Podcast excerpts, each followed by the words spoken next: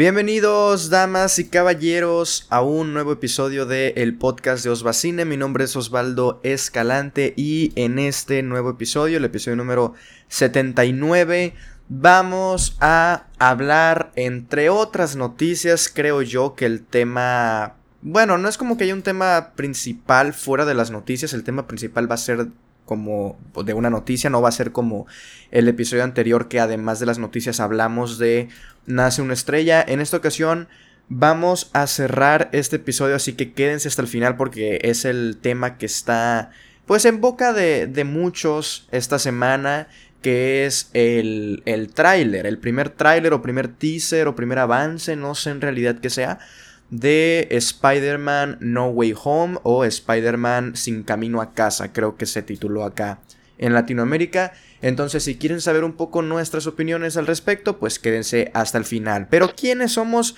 nosotros? Porque yo estoy hablando y, estoy hablando en, en plural. Me refiero a, como no, Freddy Montes. ¿Qué tal, amigo? Mi amigo, ¿cómo estás? Yo dije que no se va a presentar, no me va a presentar, está bien. Trabajaremos como incógnitos, está bien, me parece buena idea. no, pero, pero ¿qué tal? ¿Cómo estás? ¿Cómo, cómo te ha tratado la, la, semana? Este, pues bien, este, volando, como debe de ser, las semanas que se me ha ido volando. Y pues se ha hablado de los mismos temas en Twitter, así que prácticamente todo ha sido Spider-Man, este, lenguaje inclusivo y, Ricardo Analo. Y ya, es de todo lo que se ha hablado, pero está bien. inclusive. De, de Ricardo Anaya es lo del que se fue, ¿no? Ajá, bueno, que se iba a ir, pero ya. ¿Siempre no? política, pero no, sí, sí fue a su audiencia, por Zoom, pero fue. Ah, ok, ok, ok. Sí, pero bueno, como dijo. Como dijo Freddy, de momento no nos hemos metido a hablar en política en este podcast, así que en esta ocasión lo mantenemos así, porque pues ahora sí hay varias noticias. No sé la verdad qué tanto nos vaya a dar, porque hay unas noticias que Em, no sé, no, no sé si haya mucho de qué opinar, son simples noticias que podemos como comentar y no sé qué esperamos o cosas así. Pero otras como pues en este caso la de Spider-Man que siento yo que por lo menos yo le hice un video, hice una reacción al, al tráiler. Y pues bueno, ya está en el canal por si quieren ver mi primera vez viendo el tráiler. Pero creo que ahorita ya después de, de unos cuantos días... Eh, no, no, es como, no lo volví a ver, la verdad. Este, pero siento yo que, que ya puedo dar como una opinión más, más detallada de lo que me pareció el, el tráiler, porque pues en ese video hablo, son primeras impresiones nada más, primeras reacciones. Pero mm, además de las noticias vamos a platicar un poco también de las películas que, que hemos visto en los últimos días eh, o semanas, no sé, siempre y cuando pues no las hayamos comentado aquí en el, en el podcast, a menos de que pues obviamente sea como que la volvimos a ver y no sé, cambió un poco la opinión o, cosas así. Eh, me gustaría preguntarte, más allá de, de, las películas que viste también, que me digas si has ido al cine recientemente, Freddy. No, no, no, no, ahora sí ya tiene este... Pues un buen rato que no voy al cine. No, creo que la... No, no creo. La última que fui a ver fue Cruella hablamos un poco de... Ah, la... fuiste a ver al cine, yo pensaba que la habías visto en tu casa. ¿Por qué fuiste a ver al cine Cruella? ¿De verdad la estabas esperando? No, pues tengo novia. Ah, que... y además, lo más curioso es que le gustó todavía menos que a mí. Ok, yo te iba a decir ahí de que ibas como en crítico de, cinéfilo crítico o ibas ahí pues como eh, pareja amorosa de sí, sí, mi amor, estuvo muy buena la película y nada que le gustó menos que a ti. No, es, exactamente, sí, eso sí, porque yo pensé que le iba a gustar mucho. Y cuando la estaba viendo dije, me hace que sí, no me está gustando a mí, pero a ella sí. Y no, coincidimos en, en el punto. Está bien, eso es bueno. Lo malo es cuando me pone este, películas románticas.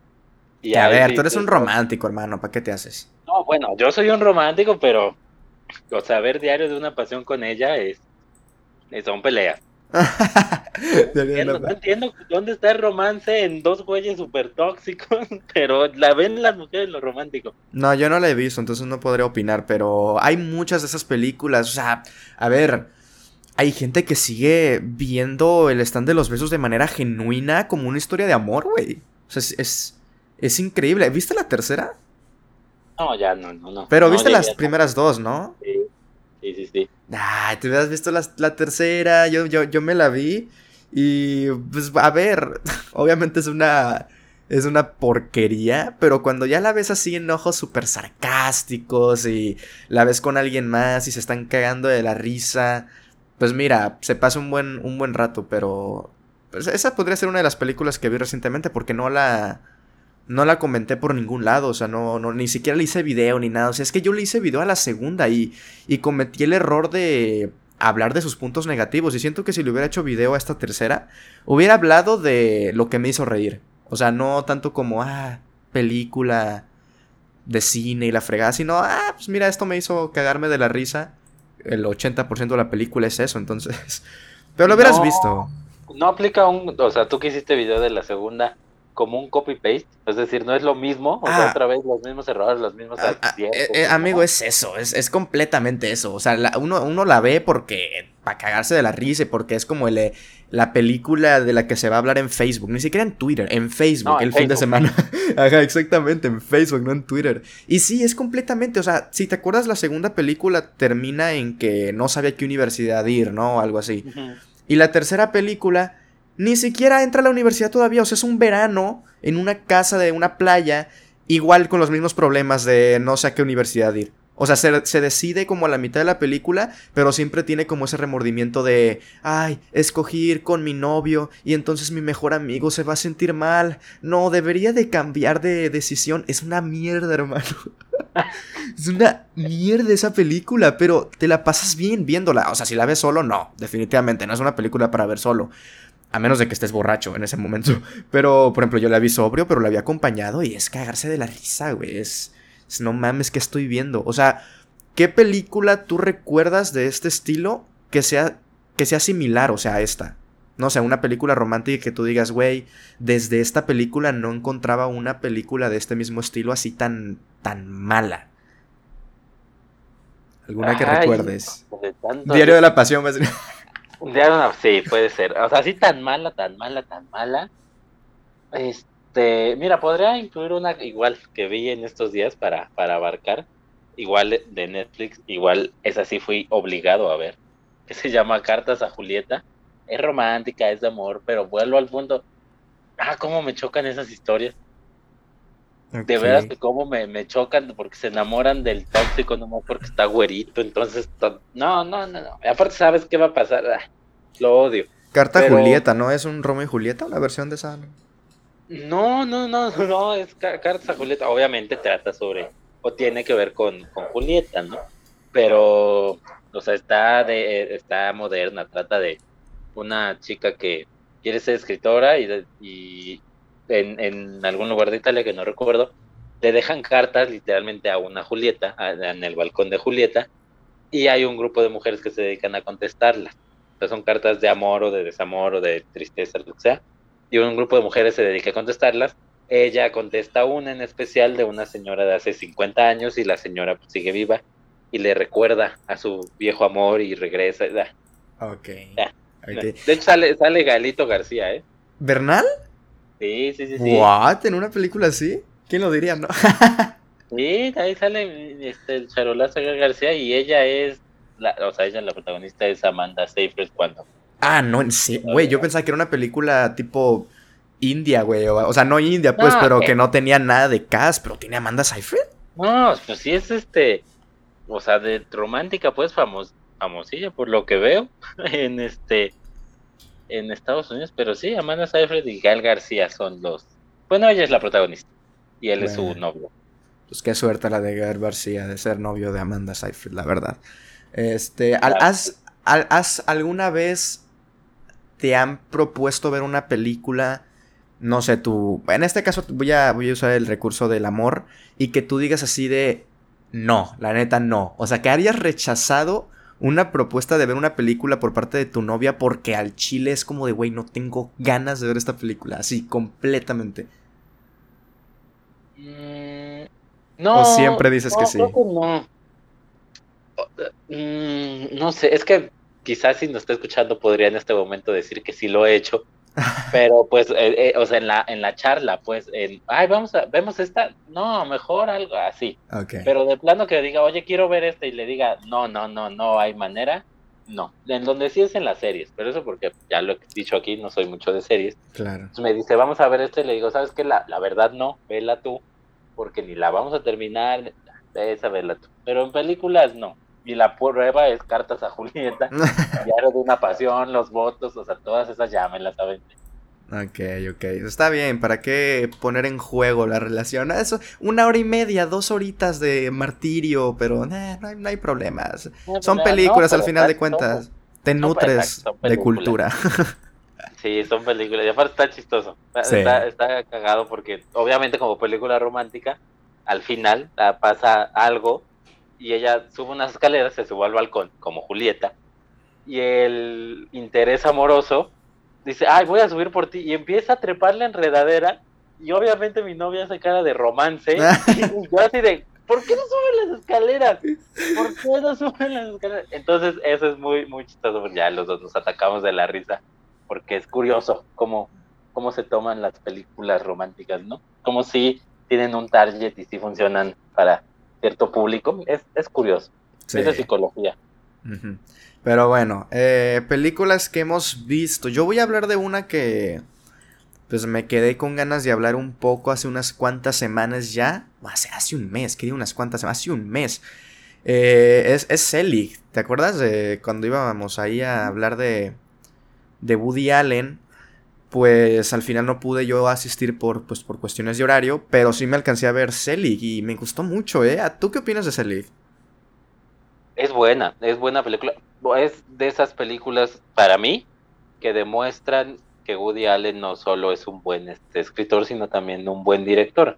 Obviamente depende mucho del, del guion y de la idea y demás, pero cómo pone eso en cámara, cómo lleva, o sea, cómo se puede ir de la comedia romántica más simple, si así lo quieres ver, a un falso documental que ya trae implicaciones un poco más profundas, es interesante y demuestra eso. Woody Allen director. Esta, esta película, o sea, si no fuera porque, o sea, la premisa es algo como muy surreal, yo diría, es un... Y obviamente, ¿no? Porque está interpretada por, por Woody Allen, pero yo diría, esto es un documental, o sea, por la manera en la que está filmado, es un documental y es de los mejores falsos documentales que he visto. Pero de esos falsos documentales donde sí te crees que es un documental, me explico, y esta, esta película a mí me, me encantó, sí se convirtió en una de mis favoritas de, de Woody Allen. Porque esta sí me causó risa. Esta sí. Y, fíjate, más que risa, un genuino interés por el. por el. por la historia. O sea, es muy interesante cómo este hombre. De que cambiaba de, de, de forma, incluso, sí, forma física, eh, eh, personalidad, lenguaje, o sea, así de la nada, simplemente por encajar en un grupo. Me, me pareció fascinante, o sea, la idea es muy original y muy bien actuada y aparte, no sé, tenemos momentos súper graciosos como Woody Allen siendo mariachi, o sea, yo, yo, yo sí me reí muchas veces y sí me quedé con ganas de platicar de esta película porque además dura 78 minutos, si no me acuerdo. O sea, dura bien poquito la película y se te pasa de volada, es bien graciosa, tiene muy buen ritmo, eh, además de graciosa, tiene momentos incluso hasta dramáticos, si, si, quieres. O sea, siento que. Siento que es un. Es uno de esos falsos documentales que. La neta sí te crees que es un documental. Por la manera en la que, como dices. Está. Está grabado. Y, y sí bebe un montón de esos. De esos documentales clásicos, por ponerlo así, donde, por ejemplo. Cuando no podías. Eh, por, por poner un ejemplo, eh, esta escena o estas escenas donde, está la, donde están las entrevistas de la doctora con él y que pues por no poder grabar la, la, la, entrevista es únicamente el audio y te ponen como imágenes, ¿no? Así pasando y el audio. O sea, esa, eso es muy de, de documental clásico donde no podías grabar ciertas partes y entonces nada más era el audio y ahí tenías que ingeniarte en, la, en lo audiovisual para ver qué ponías y que se hiciera aún así entretenido. Y no sé, a mí, a mí me gustó muchísimo este, este documental sí se posiciona como uno de mis favoritos de, Woody Allen. ¿Y, es el único documental que tiene? O sea, falso documental. No sé si tengo un documental. Tiene, este, digo, tiene muchísimas igual y por ahí algunos se me está yendo.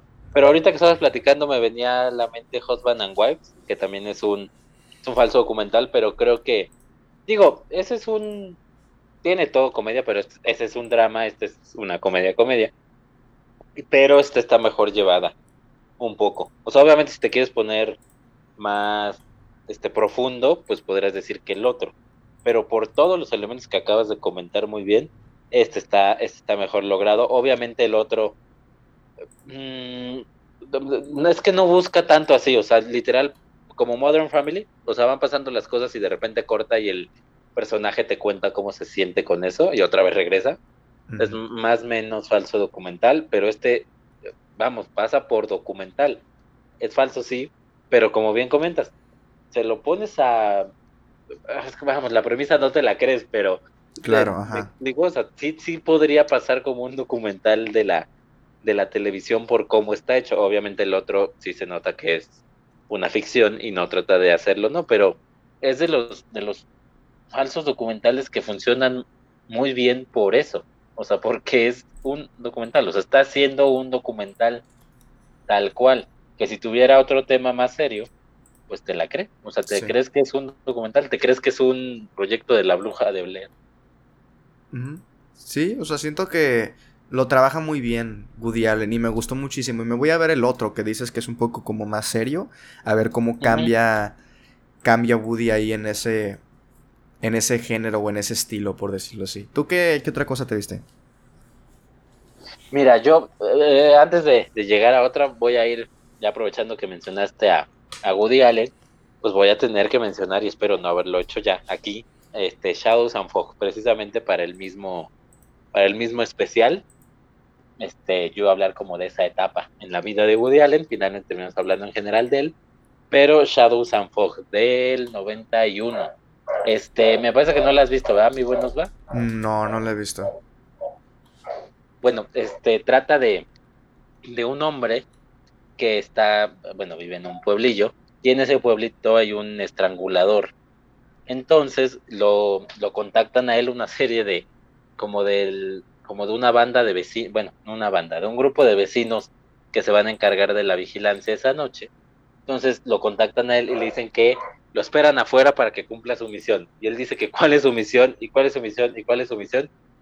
Total que en toda la película nunca sabes para qué lo quieren contratar, pero todo mundo lo está presionando para que haga lo que tiene que hacer. Esa, ese, esa trama es muy chistosa, pero pues obviamente todo se desarrolla en el pueblo y en cómo y cómo un estrangulador está, está al acecho. Obviamente hay pequeñitas historias por ahí. Está la de Woody Allen. Está por ahí también Mia Farrow, que sería como la segunda historia de una mujer cirquera al que su, su marido le engaña con otro, con otro con otra personaje del, del circo. Y bueno, huye y ya se termina encontrando con Woody Allen y empiezan también a, a vivir una serie de situaciones. ¿Qué es lo interesante? Este, dos cosas. La primera, eso, es otra de esas películas que para mí ayudan a demostrar que Woody Allen es un muy buen, o un buen director por lo menos, aunque no se piense eso, o sea, piensan que es un, solo un buen guionista, pero no, también sabe dirigir y aquí es la muestra de que sabe dirigir y de que es un tipo que sabe sobre cine, porque toda esta película está en un, es un claro homenaje al movimiento expresionista alemán, entonces está en blanco y negro, en el título viene, juega con las sombras, juega con la niebla, juega con su personaje antagónico, que tan solo con ver el póster ya más o menos te va dando una idea de, a dónde va. Y juega con estos escenarios no tan exagerados, pero sí con estos escenarios que, que dan la, la impresión de, de aquellos del expresionismo alemán que estaban como movidos, chuecos y sin mucha forma. Aquí se ve, se expresa y, lo, y es interesante cómo lo logra poner en un escenario de una no deja de ser una comedia romántica, al menos la parte de, de, Mia Farrow pues puede funcionar como una como una comedia romántica. Entonces, es muy interesante. Otra vez trata muchos géneros y lo hace bien. O sea, insisto, es, es, comedia simple, es comedia romántica. De repente tiene suspenso. De repente es una, es, es una historia policial es interesante, en todos esos momentos funciona y los logra conjuntar muy bien. No es de las grandes obras maestras de Woody Allen, pero pues, sale muy, muy bien librado. Y, tiene a John Malkovich. Tiene a John Malkovich, exactamente, que es el, el, la pareja de Mia Farrow. Es de quien, quien engaña a Mia Farrow. Eso pasa al principio, no es spoiler. Pero está, sale ahí este Madonna, por ejemplo. Este, está Katie Bates, sale Jodie Foster, también. Este, Jan, John Cassavetes. no, no, no, no, eh, ah, me estaba yendo. Pero bueno, era otro de los actores clásicos de, de Woody Allen, Chavillo, en esos tiempos. Entonces tiene un, tiene un elenco también muy interesante. Son los noventas, todo el mundo quería trabajar con Woody Allen en esos tiempos. Y aunque fuera unos segundos, porque Madonna sale en una escena. Y es Madonna, y es Madonna en los noventas. Y sale en una escena y lo hace bien. Y Katie Bates tampoco tiene un protagónico, y Jodie Foster tampoco tiene un protagónico, siendo el año en el que gana también por el silencio de los inocentes. O sea, y ya tenía un Oscar, entonces, y, y no les importaba salir en una dos escenas con tal de trabajar con Woody Allen.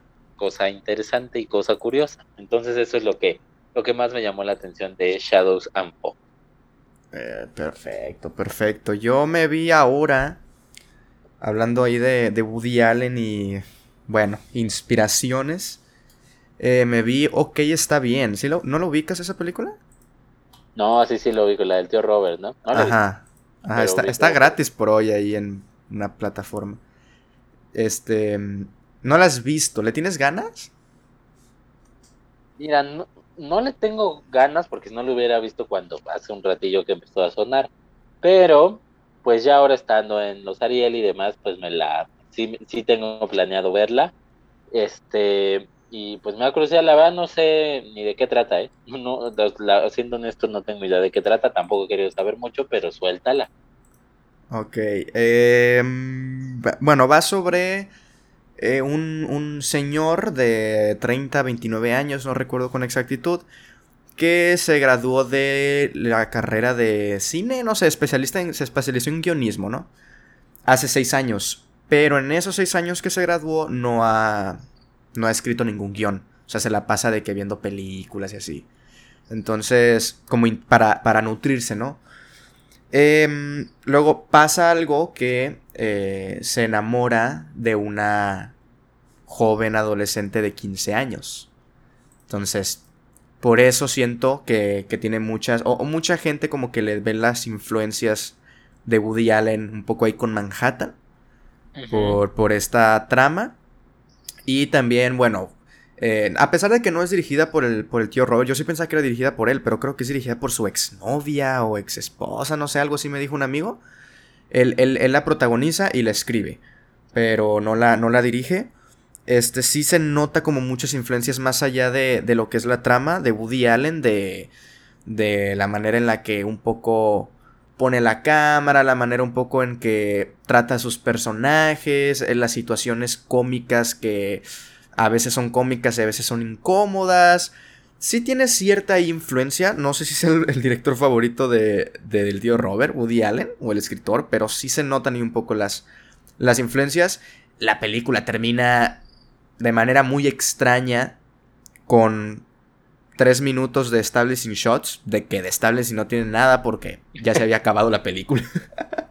o sea, ya, ya se acabó y, O sea, como que invirtió lo que hace Woody Allen, ¿no? Que Woody Allen hace cinco minutos al principio para que te... para que sepas en dónde estamos, eh, todo eso. Aquí no, aquí lo, puso al final. O sea, no... Más allá de jugar como... Del metraje.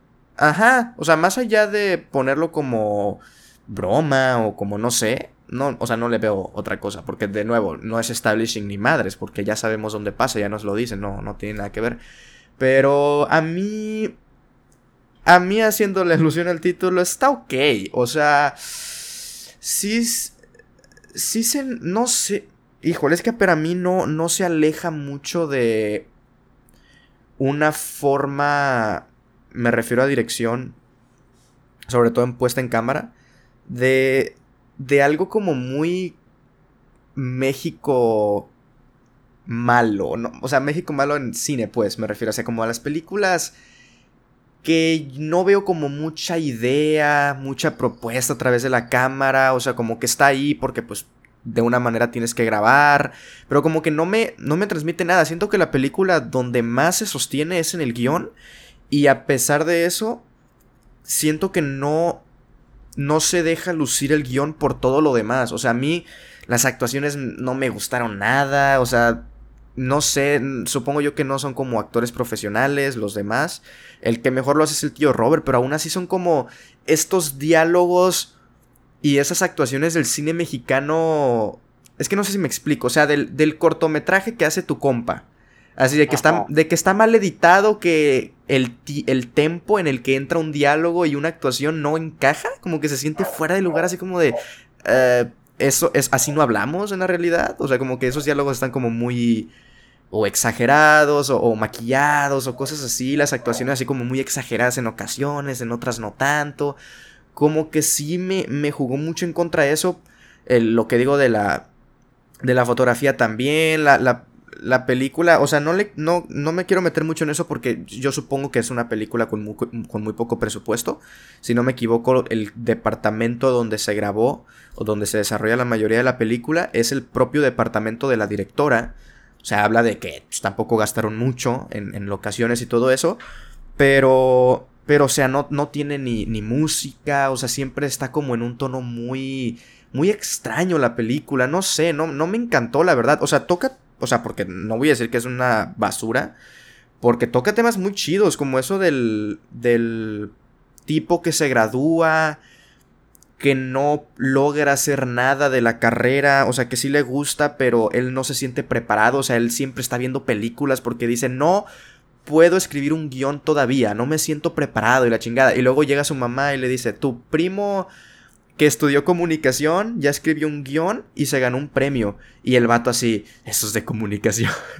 eso es de comunicación, creyéndose que pueden hacer todo y que no sé qué. O sea, es un buen chiste porque yo estudio comunicación. Ese chiste me, ese chiste me gustó.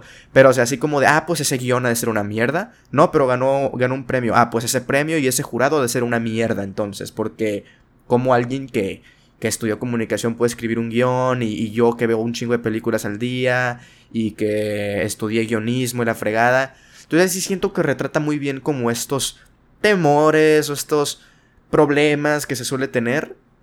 Y, pero es que son como cosas muy, o sea, escenas muy, muy puntuales. Mi escena favorita fue lo que es el, el clímax de la película, que ahí sí pues obviamente no lo voy a, no lo voy a mencionar. Pero ahí sí se me hizo que la madre de este. Del, personaje del tío Robert actuó bien chido. O sea, durante toda la película no me creía nada. O sea, son como. Ah, pones a actuar a tu mamá porque no tienes actrices. Y es como, mamá, ayúdame en el cortometraje. y se nota, ¿no? Que no son actrices. Pero están ahí, pues, para tirarte el paro, por ayudarte, etcétera, etcétera. Y así la sentí, por ejemplo, la madre, eh, y a todos los personajes en realidad, pero en, ese, en esa escena en específico sí me gustó, o sea, cómo explota ella, cómo así se agarra de los ovarios y le dice cosas al, al tío Robert, ahí, sí me gustó, por ejemplo, pero no sé, no, no, no me encantó, la verdad, no, no, no diría que la disfruté, salvo ciertos momentos, lo bueno es que dura una hora y media, entonces no se te hace, no se te hace pesada, no se te hace lenta ni nada de eso, pero más allá de lo que tú como espectador le puedas buscar, siento que es más tú como espectador intentando buscar, como rascar piedra de qué puedo hablar de la película, más allá de lo que la película en sí te, transmite. No sé si me explico. Entonces, eh, no sé, no, no hablaré sobre, sobre otros temas como más, más controversiales. Ah, le está cayendo mucho hate a la película por, por eso, ¿no? Por, por el Manhattan, pongámoslo de una manera, o sea, por el, ah, la película está normalizando esto. No, para mí no lo normaliza ni de pedo, o sea, y el clímax te lo deja ver. O sea, te dejan ver que obviamente durante todo este tiempo te da asquito el personaje del tío Robert porque él tiene 30 años y de que se está besando con una niña de 15 años y la fregada y es como, ah, pero siento que lo hacen bien porque te causas incomodidad. Entonces es como, mira, o sea, no está bien, o sea, naturalmente no está bien lo que está haciendo. Y luego ya el clímax te lo reafirma, o sea, no entiendo por qué, por qué le cayó ese hate. No sé si tenga que ver porque a lo que tengo entendido, no me hagan mucho caso porque yo no soy fan del tío Robert ni nada de eso. A lo que tengo entendido, su actual novia es muy joven. No sé si menor de edad, pero de que es muy joven. Entonces como que él mismo así como que se puso en la película como es. Muchos dicen que, está, que no está actuando, que es él mismo. Y que el hecho de que él tenga una novia mucho menor es de lo que la gente se está agarrando, pues. Así como de... De... A ver, ¿y quieres criticarlo? Pero lo practicas en la vida real? Eh, como que no concuerdan las cosas. No sé, yo no me quise ir mucho como por ese lado. Yo me fui más por el lado que, pues de lo que es una película y que lamentablemente para mí, no sé, o sea, sí siento que si la película no fuera escrita por el tío, o sea, el mismo guion, güey, pero quítale que es el tío Robert, que es muy popular, mmm, tendría mucha menos valoración, creo yo. estaría siendo peor juzgada de lo que está ahorita. No sé. Yo puedo decir esto porque no sé, o sea, yo no soy fan. O sea, no, no, no porque no me guste su trabajo, sino porque literalmente no lo ubico bien al tío Robert. Entonces, como que no me pongo en este fanatismo de. Pues hizo su primer guion y lo está actuando y está muy chingón y ta, ta, ta. No sé si eso tenga que ver, pero a mí en lo personal no me encantó la, la película. Tiene cosas interesantes, pero son muy pocas, a mi parecer. Ah, qué, qué tema con el tío Robert. Yo tampoco soy, o sea, lo ubico perfectamente, pero tampoco soy como el gran fan de su trabajo. Pero no, yo creo que sería, ¿no crees que sería al revés? O sea, que si no fuera él, quizá, pues no diría nada. O sea, siempre es como tratar de, voy a entrecomillar, atacar a los que son más famosos. O sea, como que si fuera un director nuevo dirían, eh. Bueno, es nuevo, mm, pero... O sea, sí, pero igual y no... Pero no... Igual y no le prestarían la atención a la película, estoy de acuerdo. Yo creo que más bien que sería eso. Ajá. no le prestarían la atención a la película, sería eso. Pero ahorita que tiene la atención, siento que sí se... Muchos están como dejando influenciar. No sé, no sé, no, no, no lo quiero afirmar, obviamente, pero sí siento así como de... Si fuera de otro director, dirían, otro director mexicano que quiere ser el nuevo Woody Allen haciendo estos temas y la fregada. Pero siento que como es el tío Robert, es así como de, ah, la madre, es el tío Robert. Él le sabe al cine, le gusta eh, Woody Allen, entonces se nota que tiene algo que contar. Sí tiene algo que contar, pero se me hace que es muy poco para lo que... Para lo que termina siendo como el producto final, siento yo.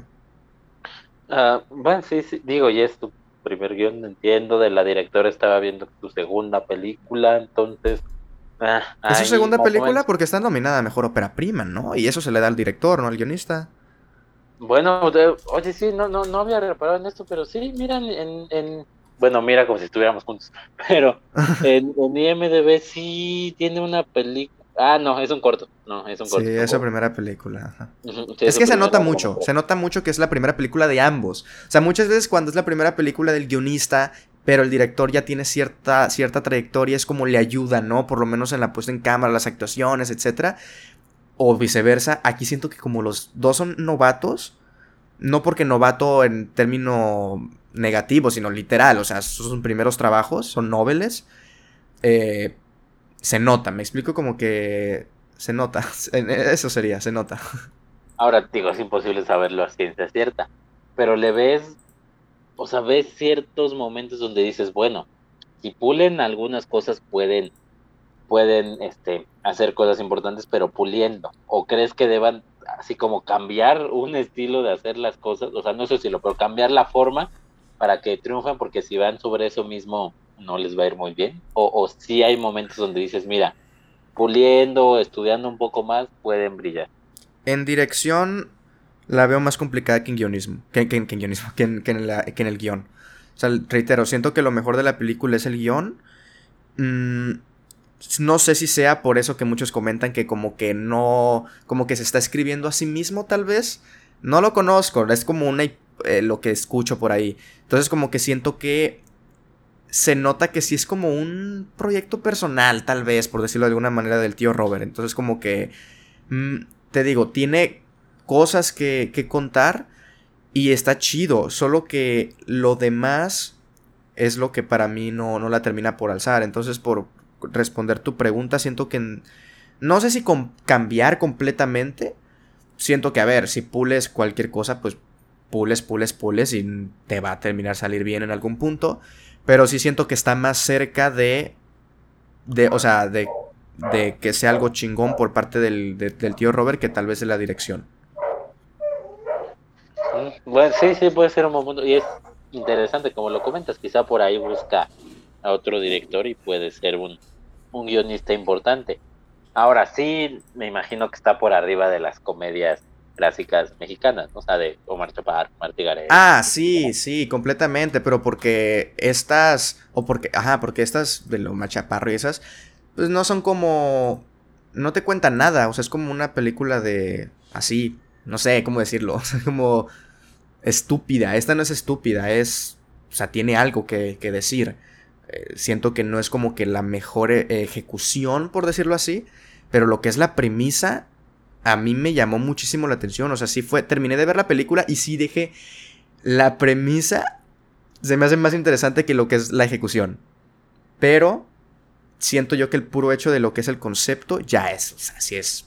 Sí es mejor que esas películas, obviamente, sí, sí.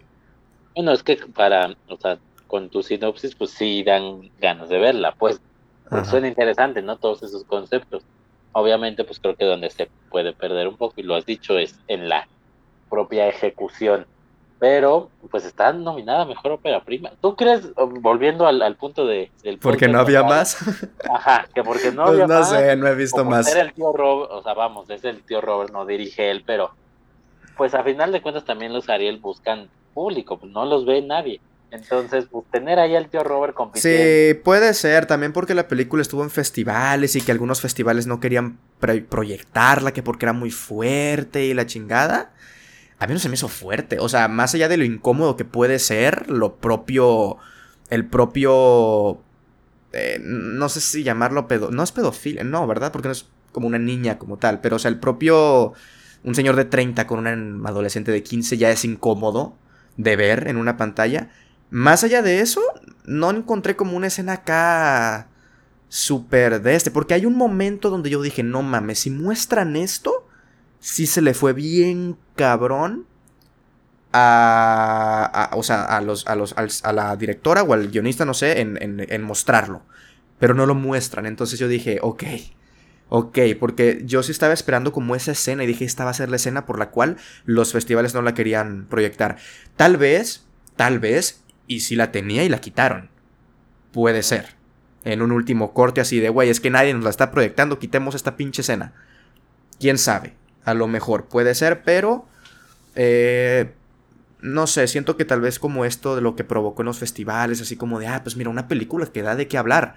Nosotros los Ariel queremos que hablen de nosotros, pues pongamos esta.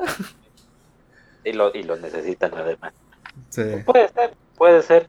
Digo, también habría que ver. Las demás, claro. Esto, y igual y si estamos, este, digo, creo que está por ahí enseñas particulares, ¿no? Y, los Lobos, creo, entonces, pues no pinta para que gane, porque están dos de las nominadas en mejor película. Pero ya la simple presencia y obviamente quien no, pues quien no siga los premios puede verla con la intención de decir, a ver si gana el tío Robert, ¿no? y, y, pues ah, está bien, el Ariel también hace su, su luchita. Sí, sí, completamente. Pues, ¿te parece si le damos con las noticias? Vamos, pues. Va, perfecto. Pues hablando ya un poco de las noticias, nos extendimos con esta película, pero es que la vi, la vi justo ahora, entonces, no sé, estaba escuchando como cosas muy chidas. Igual y yo soy el inepto que no sabe leer películas, pero bueno. este, a ver, ¿dónde está tu, chat? Que las teníamos en fotos. Ok. Eh, hay varias que las comentaremos así muy deprisa porque no hay nada que comentar, la verdad, como la primera que es, sí, sí, habrá Avengers 5, todos lo sabíamos, o sea, es como a ver, Marvel mm, le puede gustar más a uno, les puede gustar más a otro, pero deja dinero y hay en los cómics hay miles y miles de historias que contar y mientras los fans quieran y sigan pagando un boleto como hasta la fecha lo han hecho, van a seguir adaptando cómics. Entonces, como sabemos, eh, la saga del infinito terminó con, con Far From Home. La última de Avengers, Avengers 4 fue Endgame, fue es la, actualmente la película sin inflación y todo eso, ¿no? Obviamente, la película más taquillera de la historia. Pues bueno, Kevin Feige, que es el...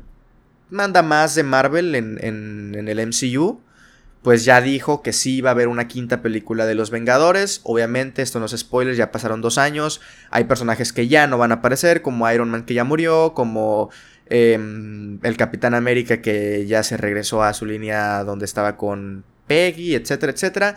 Entonces, pues habrá que ver a quiénes meten. O sea, a ver, obviamente hay especulaciones de los jóvenes. De los jóvenes Vengadores, que pues serían. Eh, Spider-Man, Black Panther, que serían como estos nuevos. nuevos Vengadores. Yo creo que va, que va a ir por ese lado. ¿Tú qué, qué, crees? Este, no tengo ni idea. O sea, o sea, puse ahí la nota precisamente por eso. No sé qué, de dónde más le puedan sacar. Digo, puede ser como tú dices, este Spider-Man, eh, no propiamente Pantera Negra, pero quien quede en su lugar. Este, por ahí, no sé, los Eternals, no sé si tienen que ver, no sé de superhéroes, pero pues tendría que ir por ahí, ¿no? Sí. Salvo que se aventaran una especie de, digamos, precuela de Avengers Endgame, donde veamos alguna aventura que no vimos, no sé. También puede ser, porque a final de cuentas, digo, si quieren tener el éxito y ya le van a poner Avengers 5, pues no dudes que por ahí se avienten un regreso del un cameo o algo, ¿no? Algo, algo. Sí, sí, completamente. Pero bueno, si, si ustedes saben más del tema, déjenos qué es lo que sigue para Marvel. O sea, ahorita se vienen los Eternos, eh, el multiverso con Spider-Man y todo eso. Pero, ¿quiénes van a ser los nuevos Vengadores? Porque quienes quedaron, pues quedaron Thor. No me acordaba, murió Natasha también, o sea, Black Widow. Queda, queda Thor, queda eh, Hawkeye y Hulk. Los otros tres son los que ya o murieron o ya se retiraron, que serían Iron Man, Capitán América y Black Widow. Entonces, ¿quiénes van a ser? También el, el, de la, el del arco también como que se retira, ¿no? Nada más regresa a ayudarlos y ya. Claro, bueno, es que va a salir, por ejemplo, en una serie. Ah, pues, como de su hija, ¿no? Ajá, ajá. Al ah, final, por ejemplo, al final de Black Widow, no sé si la viste en una escena post créditos, alguien va eh, está la. Está la. Se me hace una mamada. está, la, está la lápida, ¿no? De, de Natasha, o sea, ya después de lo que es la película, ya como está Florence Pugh ahí como yo, pues guardando luto. No el luto porque ya pasó tiempo, pues, pero. Bueno, sí, guardando luto. Y llega una persona X y le dice: Mira, esta persona es quien mató a tu hermana. Y es Hawkeye, ¿no? Es como, no mames, güey, no la mató, todos sabemos. O sea, va a ser una película de dos horas donde nosotros los, los, los, espectadores estemos así como de, güey, es todo un pinche malentendido. O sea, ambos se querían suicidar. ambos estaban dando su vida por el otro. No es como que uno mató al otro en, en lo que es Endgame, ¿no? Entonces como ya me veo esa serie donde Florence Pugh esté ahí buscando a Hawkeye por un malentendido. Neta, qué hueva, güey. qué hueva. Y de por sí. Y de, sí, por sí. sí Pero, pues, a ver, ¿qué sacan aquí con, con Avengers 5? Y creo que tan dependerá, dependerá también de cómo le vaya a la hora la franquicia sin los Vengadores. Si le va bien, pues igual sí pueden rescatar personajes, pero si no, pues sabes qué, ahí mete otra vez a Holga, ahí a ver si recuperas en algún universo a Iron Man y demás, y vamos a darle para ganar más dinerito. Sí, completamente. Pasando a siguientes noticias también de superhéroes. Eh, más retrasos, Freddy. Parece que nunca van a acabar los retrasos. Se, se, se habla, se especula que Venom también va a retrasarse una vez más. Según hasta el 21 de enero del 2022 fecha que actualmente tiene Morbius. No sé cuál es Morbius, supongo que otra película de Marvel. Por lo que también tendría una modificación en su estreno. Claro, sí, a ver, sabemos que no se pueden estrenar dos blockbusters del mismo fin de semana. Y deja tú dos blockbusters, dos blockbusters del mismo universo. Es imposible porque van a perder dinero. Entonces, si se retrasa Venom, pues se retrasaría también esta película. ¿Tuviste Venom la original? O sea, la, primera. ¿Y si... Mm, no, creo que no. ¿No la viste? no. Ok, ok. ¿Y esta te pues llama la atención? Esta, no, esta, esta segunda no me llama tampoco la atención, no me llamó la atención la primera, pero se, se dijeron cosillas interesantes de la primera, digo, no como maravillosas, pero no se habló mal de ella, nos habló mal de Tom Hardy, y por ende, pues hay una segunda por algo, ¿no? Entonces, pues sí, me llamaría la atención ver la primera y a ver qué sale de esta segunda. Y la que sí no me llama nada la atención es la de Morbius, que, entiendo que va a ser Jared Leto, pero... Ah, sí, ese Morbius, ¿verdad? Es cierto. Sí, no, a mí tampoco me llama nada la atención. no, ¿Viste la, primera de Venom? Ajá, sí vi la primera, pero no recuerdo nada. O sea, no recuerdo si me gustó o si no me gustó, la neta. Mm, no sé, pues supongo que se me hizo olvidable. O sea, siento que tenía cosas chidas, como si había muertes y así. Pero... no sé. No sé, no, no podría ahorita mismo dar como una opinión porque no la recuerdo para nada y no, no o sea, no le espero esta tampoco. O sea, tampoco la, la ando esperando ahorita mismo. Pero bueno. de eh, retrasos, de todos modos los retrasos siguen. Sí, sí, sí. ¿Crees tú que vayan a retrasar No Time to Die? Ay. ah, buena pregunta. Pues puede ser, ¿eh? Puede ser, puede ser, porque ya este Dune y, The French Dispatch, pues esas ya no, o sea que vienen igual del año pasado. Esas ya vieron su estreno en festivales, entonces ahora se estrenan porque se estrenan. Pero esa que no ha tenido como mucho en donde, pues bien podría, bien podría buscar un, un espacio para el próximo año, que ya sería mucho, pero, pero a ver, no lo dudes. Mira, y hablando de, de de James Bond. Voy a cambiar aquí una noticia por una que, que vi la otra vez. El otro día que, o sea, no la tengo a la mano, entonces no voy a decir nombres ni nada de eso, pero pues la, la manda más de la franquicia ahorita de, de, de, de lo que es James Bond, de la marca. Le preguntaron si ella, o sea, si estaba considerando hacer algo, no sé, alguna serie o alguna película, lo que sea como para televisión, para servicio de streaming. Y ella dijo, no, nosotros hacemos películas para cine. Qué buena respuesta, güey. Y qué bueno, la neta. O sea, porque James Bond, más allá de que, pues en ocasiones ya sea como la, misma historia, sea, el, el, reboot es lo mismo, pero con otro actor y lo que tú quieras, sigue siendo de esas pocas películas de acción que me llaman la atención, número uno, y número dos, que sí pueden ser vistas en el cine por sus visuales, güey.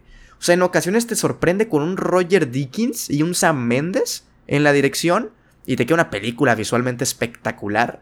Y en otras ocasiones no tanto por lo que es la fotografía tal vez, pero sí por los efectos, güey. Entonces me gusta que no tengan planes para hacer algo para televisión. Siento que James Bond es, esa, es de las pocas franquicias y de las pocas marcas que aún tiene para dar en el cine y estoy muy contento con que hayan de momento cerrado las puertas para hacer algo en televisión. Sí, mira, a mí también, digo, no estoy en contra de las plataformas ni demás, pero sí es bueno eso, ¿no? Ya es como refrescante, aunque no lo parezca, que se mantengan en el mismo formato. Y a final de cuentas, eh, el, proyecto James Bond se podría explotar al mil con series, con, con película cada año para Netflix y demás.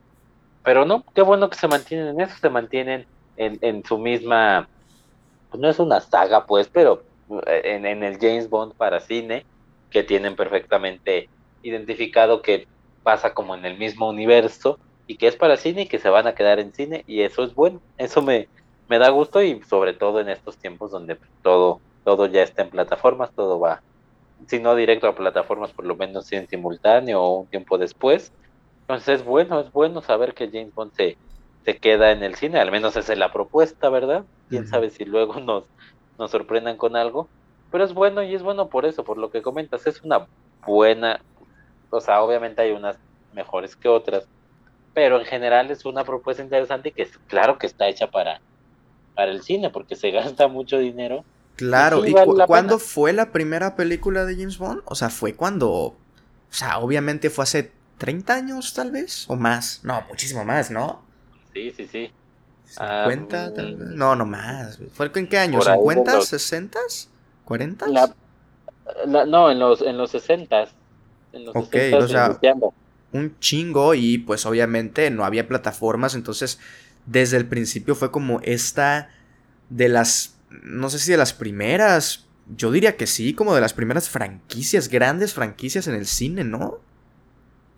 Sí, sí, sí, sí, sí, sin duda. O sea, que, y que incluso siguen hasta la fecha, o sea, sacando películas, ya está obviamente confirmado que va a haber siguiente reboot desde de nuevo James Bond, entonces pues está chido que se mantenga en, en cines, la neta. Por ejemplo, o sea, No Time to Die es una película que ya no espero tanto, pero definitivamente la quiero ver en el cine, o sea, porque es una película para verse en el cine, no por la historia tal vez, no por eh, las actuaciones tal vez, que aún así pues, está Daniel Craig, que me parece un buen actor, Ana de Armas también, etcétera, sino por lo visual, o sea, pues, es una película de explosiones, una película de efectos, de un sonido de, de, de pues sí, de armamento y todo eso, o sea, que, apenas en un cine como que de verdad la, la sientes chingona. Entonces, pues qué bueno, qué bueno que hayan mantenido esto de hacer películas para el cine.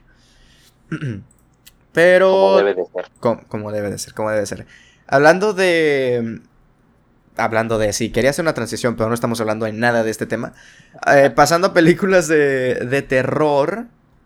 Eh, y de uno de los mejores directores, creo yo, contemporáneos que manejan el género del terror, del horror. Eh, Robert Eggers. Sí, así se, así se dice. Así, ah, Robert Eggers.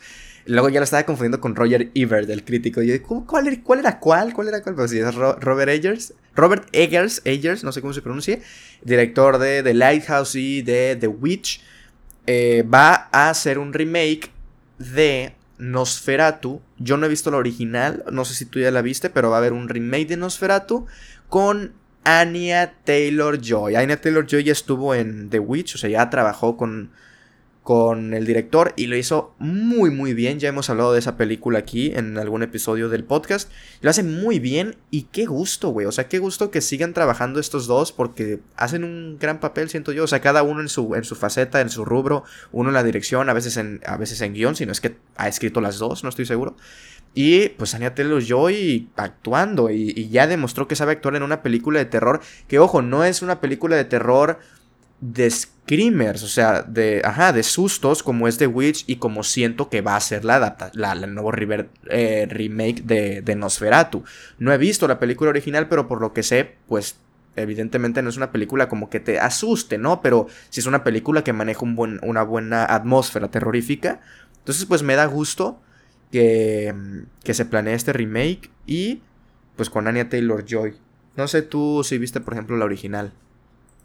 Yo vi la original hace ya varios años cuando ni siquiera tenía como mucha concepción de, obviamente el cine sí, pero no sabía pues que Nosferatu era de esa película importante del movimiento expresionista, o sea, no, o sea, nada más la vi alguna vez, obviamente no le tomé tampoco mucha importancia porque era como o la película de terror de los 20 que en efecto, como dices, pues no es que de miedo, pero está interesante.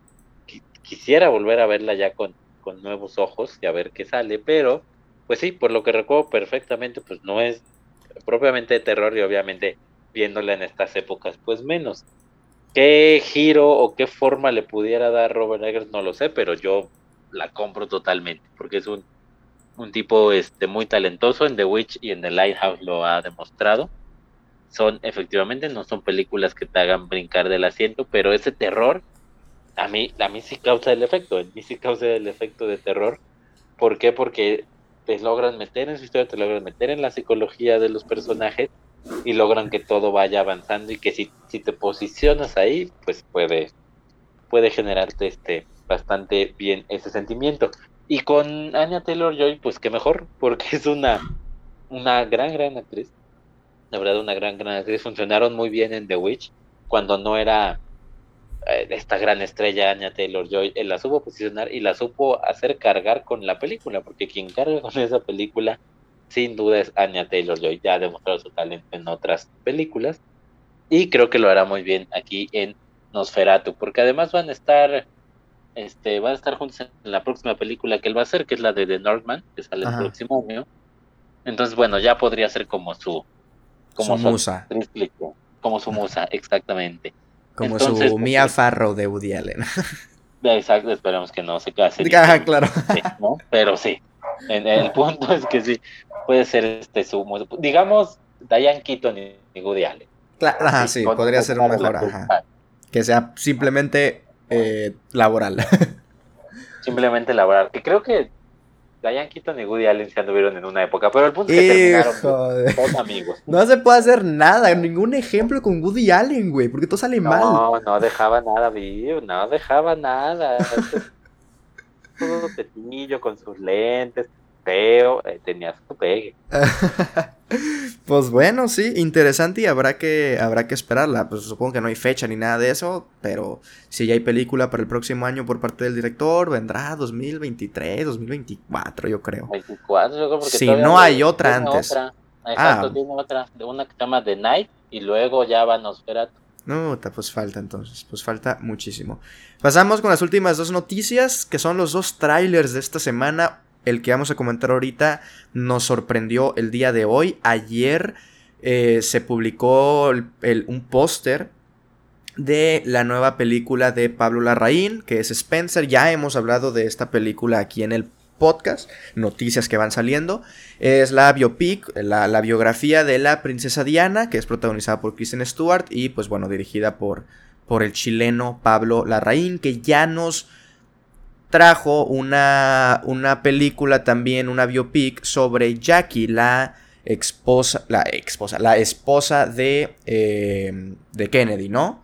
Y pues nos, trata, nos, nos, nos trataba esta, este momento donde, donde muere el, el expresidente de los Estados Unidos. Y a mí, pues ya la comentamos, de hecho le dedicamos algunos minutos en un programa también aquí. Y pues ambos concluimos en que por lo menos eh, interesante es y también de que te mete en la atmósfera y, pinche Natalie Portman diosa en esa película. Entonces, creo que podemos esperar grandes cosas de, de Spencer. El tráiler no es un tráiler, es un teaser de un minuto donde no te cuentan la historia, donde nomás es para establecerte como el, contexto y todo eso, ver las primeras imágenes en movimiento de Kristen Stewart eh, caracterizada como la princesa Diana y me gustó mucho Freddy, me gustó un montón este teaser, o sea, se me hizo muy interesante que no te cuentan nada. Yo, por ejemplo, que no conozco mucho de, esta historia, me va a sorprender, siento, en, en, en guion, porque pues no conozco la historia de la princesa Diana. Y me gustó Kristen Stewart, me gustó como la caracterización que tiene. Obviamente no podemos hablar como de su actuación porque son escenas en donde o está corriendo o está diciendo una frase o cosas así. Obviamente no se puede como 100% evaluar la actuación por, por eso. Pero me gustó mucho la fotografía muy, muy Jackie, pero muy llevada al extremo de Wes Anderson, ¿no? ¿Se te hizo a ti? O sea, muy los colores pasteles, así como estos planos eh, céntricos, centrados, con algún objeto ahí en primer plano y algo más en el desenfocado por atrás. Me gustó mucho, la verdad. El, póster se me hace hermosísimo y también el, pequeño teaser que vimos. Sí, mira, el póster también es teaser póster, que sería la palabra correcta, o sea, ese no va a ser el póster con el que se haga la promoción, lo cual es una lástima, porque es muy bueno. Es buenísimo. Es realmente muy, muy, muy buen póster este, ya desde ahí te empieza a llamar un poco la atención. Puede ser una porquería la película independientemente de eso, pero no sé, tengo buenas, buenas sensaciones. Ya hemos platicado que, que no soy gran fan de Pablo Larraín, pero estoy consciente de que va a hacer actuar a Kristen Stewart eh, fantásticamente. No porque no la hayan hecho actuar antes, ya también he dicho que me parece una buena actriz, pero sabe dirigir actores, o por lo menos actrices lo sabe hacer bien. A mí la, la Jackie de Natalie Portman me fascinó y creo que este puede ser también el caso. Obviamente viendo el, el teaser trailer, pues parece que sí, se ve que sí. Tú comentas el, tema de, los colores, se ve todo como muy pastel. Sí, y eso llama la atención. Ya empiezas a ver por ahí algunos, algunos temas del diseño de arte que te hacen pensar lo lógico que estará también nominada en ese, en ese rubro. Digo también porque parece que Kristen Stewart es una de las de las candidatas fuertes. Claro, y, según quién nadie, porque nadie ha visto la película. Exactamente, según nadie, porque va a estrenar en, en Venecia, eh, no, va a estrenar en, en Venecia, ¿no? No, no, no sé. Ya fue Venecia. No me ¿Ya fue Venecia? ya fue Venecia, ¿no? ¿No ha sido Venecia? No recuerdo. Creo, creo, no, no fue Venecia. Bueno, hablamos hace como dos episodios de, las películas que iban a pasarse. Sí, no, no, no ha sido Venecia en septiembre. Ya va a ser Venecia más bien. el, el, creo que empieza el fin de semana. Pero este, ahí va a estrenar Spencer. Veamos qué dice la, la crítica de, de ella. Obviamente la van a tener en el, en el ojo esta película, esta actuación. Pero bueno, pues, seguramente lo, lo hará bien y se ve en el teaser que, que sí lo está haciendo bien. Y me llama la atención que, que se ve como como antiguo, o sea, como si estuviera grabado en los noventas, o sea, tiene como este, como ese color un poco despintado en la cámara, independientemente de los colores vivos que hemos platicado, y me gusta, me gusta, obviamente este teaser te da la información necesaria, te corrobora la información necesaria, va a tratar sobre una, evidente princesa Diana que, que no está en un cuento de hadas como todo el mundo creía. Cosa que ya se sabe, o sea, cuando cuentas una historia de ella sabes que va a ir hacia ese punto, pero bueno, veremos ahora cómo lo, cómo lo manejan desde la ficción. Se, se habla mucho en, documentales y demás, pero veremos ahora cómo es en la ficción y cómo, qué tanto va a lograr Pablo Larraín hacer que esta historia llame la atención por su historia. Es decir, todos con, bueno, o sea, la mayoría de la gente conoce muchísimo sobre la princesa Diana, es las historias que, que a la gente le encanta meterse y meterse y meterse y crear esta expectativa y crear teorías y crear demás. Entonces veremos cómo logra Pablo Larraín mantener eso. O sea, porque la gente va a ir también con una idea de ver eh, la verdad o de ver algo que nunca le han contado. Y como no creo que le cuenten algo que nunca le han contado, va a depender mucho del cómo. Y, no, no es tan fácil, no es tan fácil, pero a ver, a ver cómo les va. Sí, esperemos que, que, sea buena, porque sí me llamó mucho la atención con el, con el teaser que vimos. Y pues bueno, ya lo dijo Freddy, Kristen Stewart. Se habla ahí, de nuevo, en bocas de, de, todos y nadie con sustento, porque lo único que hemos visto es esto. Pero bueno, calidad la tiene. Kristen Stewart, eh, Pablo Larraín dirigió muy bien a, Natalie Portman. Con un. Pues, con lo mismo, o sea, con un drama biográfico de época. Entonces, todo apunta a que sí, a que sí puede ser una, una buena película y tal vez más allá de una buena película, pues una buena eh, interpretación por parte de, de Kristen Stewart.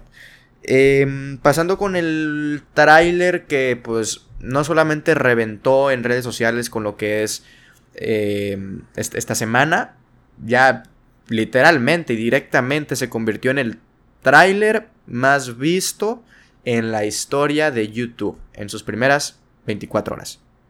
Eh, es el, el tráiler de Spider-Man No Way Home, Sin Camino a Casa, que le quitó el récord que tenía en Game con 289 millones de, visitas en 24 horas, ahora con 355 eh, millones de visitas en las 24 horas.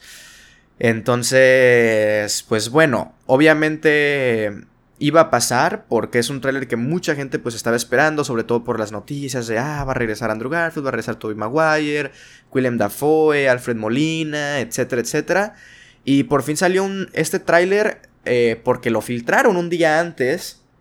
Eh, entonces no sé si tenían planeado sacarlo esta semana o por la filtración. Que pues a veces queda ahí como la duda de si fue filtración mala onda o pues todo está planeado en la fregada. Pues lo terminaron sacando el pasado martes. Y ya rompió récords y ya dio mucho de qué hablar. Les recuerdo que tienen mi reacción y primeras impresiones en el, en, el, en mi canal de YouTube. Pero no cambian mucho mis primeras impresiones. Y vamos a hablar un poco de el tráiler. La noticia es esa, la noticia es que rompió récord. Pero pues vamos a hablar del tráiler. Del tráiler mejor dicho. Eh, ¿Qué nos pareció y qué podemos esperar de la película? Eh, Freddy, ¿quieres comenzar tú? ¿Qué te pareció el tráiler?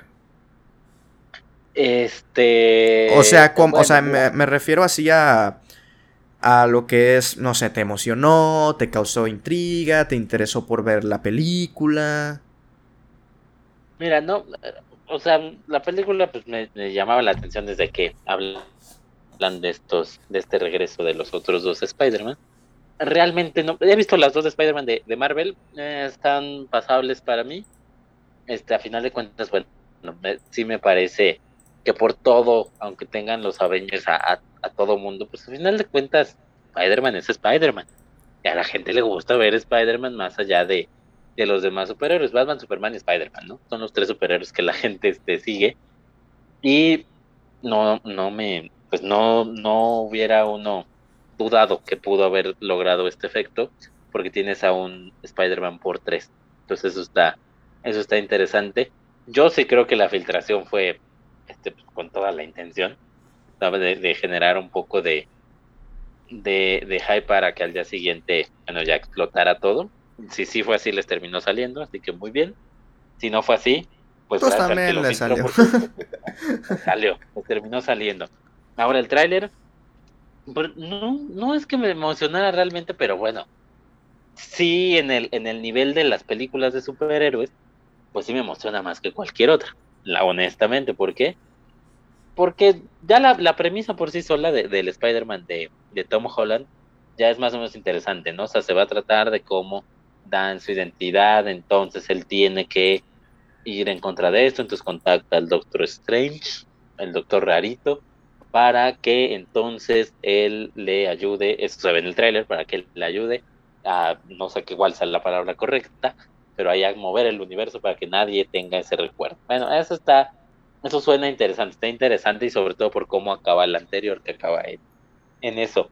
Pero si a eso le sumas que llegan estos dos nuevos, eh, estos dos nuevos, ¿eh? estos dos Spider-Man anteriores, sobre todo el de el de Sam Raimi, pues está, muy cagado, está muy cagado porque pues ese sí es el Spider-Man que uno, con el que uno creció, al menos en mi caso, y, verlo otra vez ahí pues, está, está chistosón.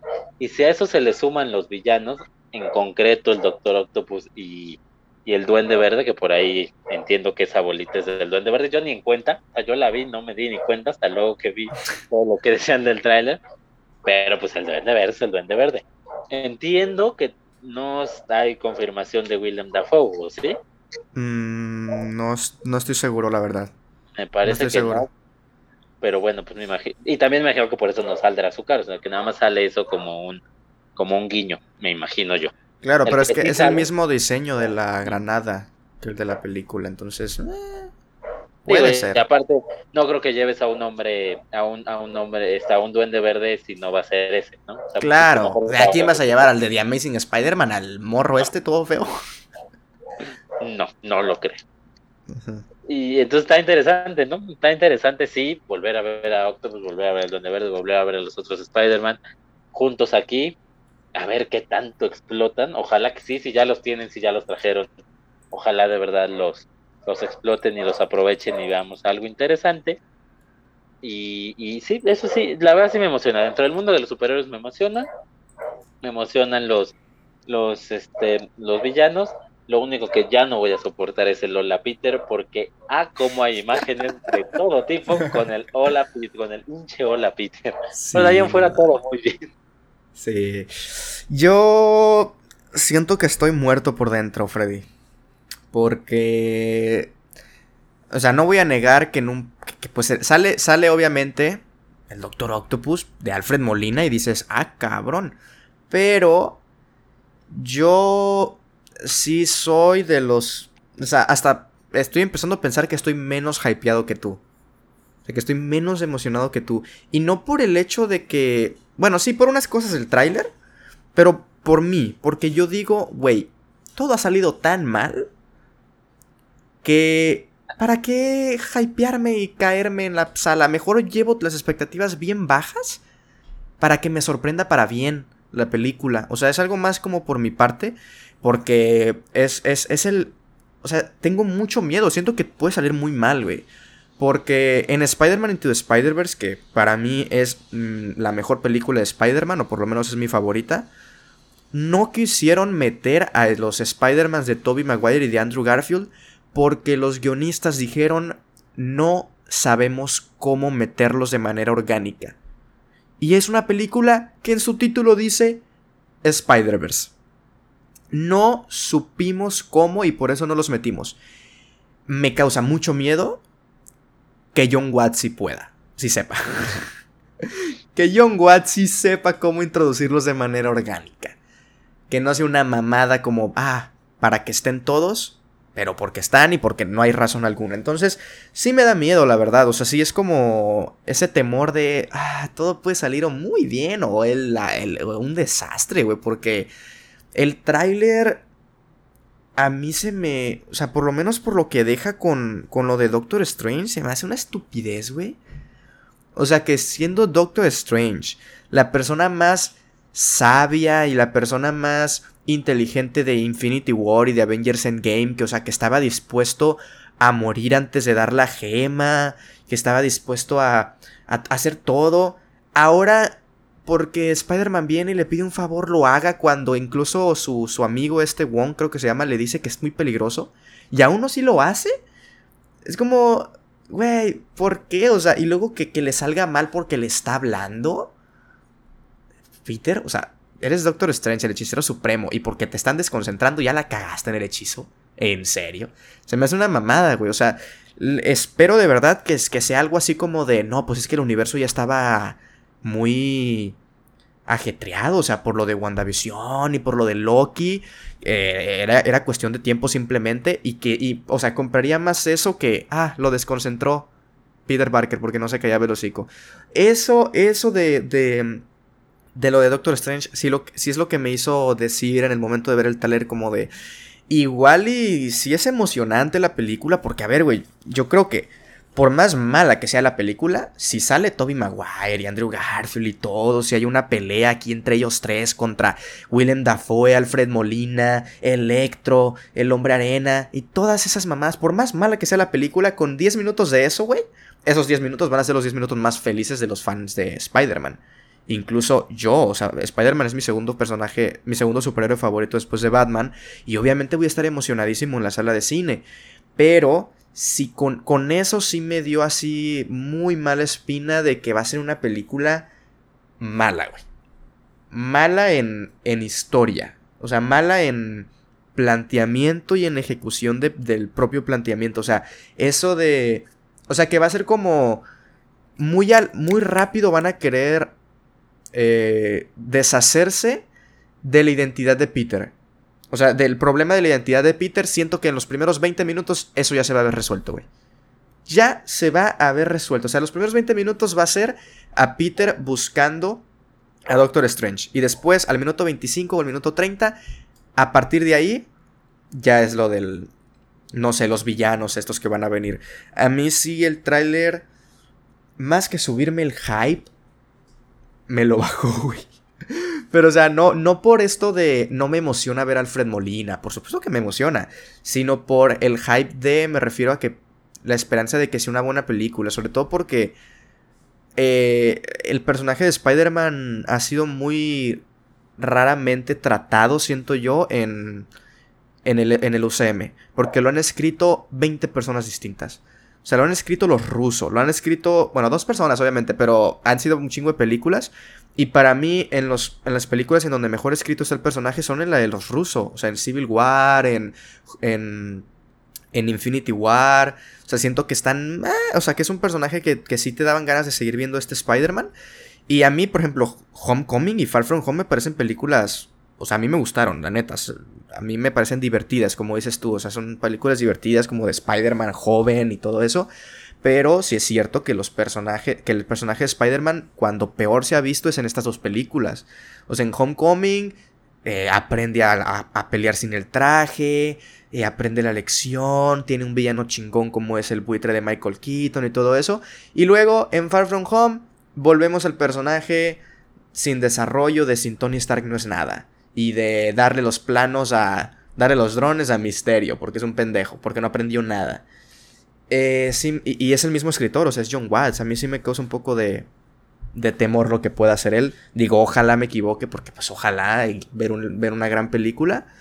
Pero sí siento que puede salir muy mal. Y siento que hay más posibilidades de que salga muy mal a que salga bien.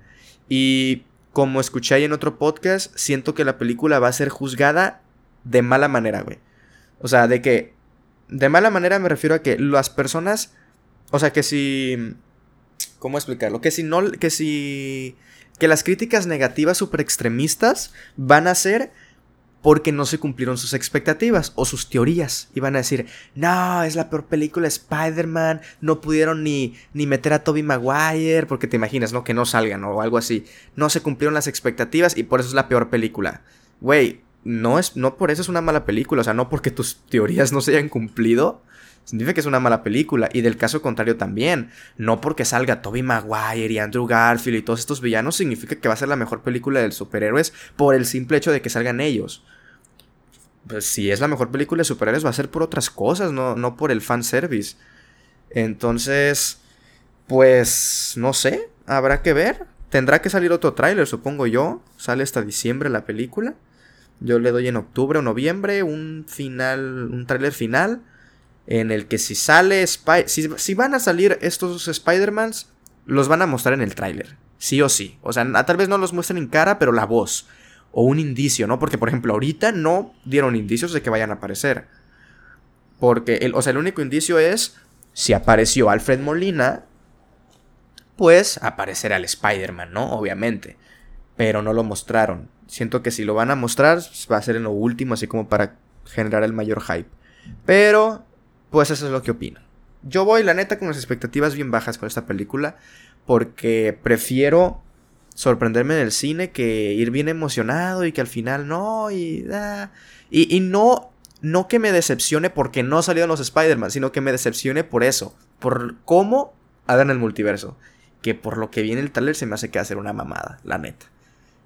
Pero, Pero pues es que estás, este, estás hablando de Marvel, ¿qué espera? Va a estar escrito con las nalgas. Y sus fanáticos van a decir que es la mejor de superhéroes y los contrarios van a decir que qué porquería porque no hubo suficientes. Ah, sí, Va, eso va a pasar. Claro, vaya, vaya uno a comerse sus palomitas y ahí ya. Yo, mira, yo la verdad, como no me gusta la, tanto las de superhéroes, como no me gusta tanto este Spider-Man, lo medio disfruto.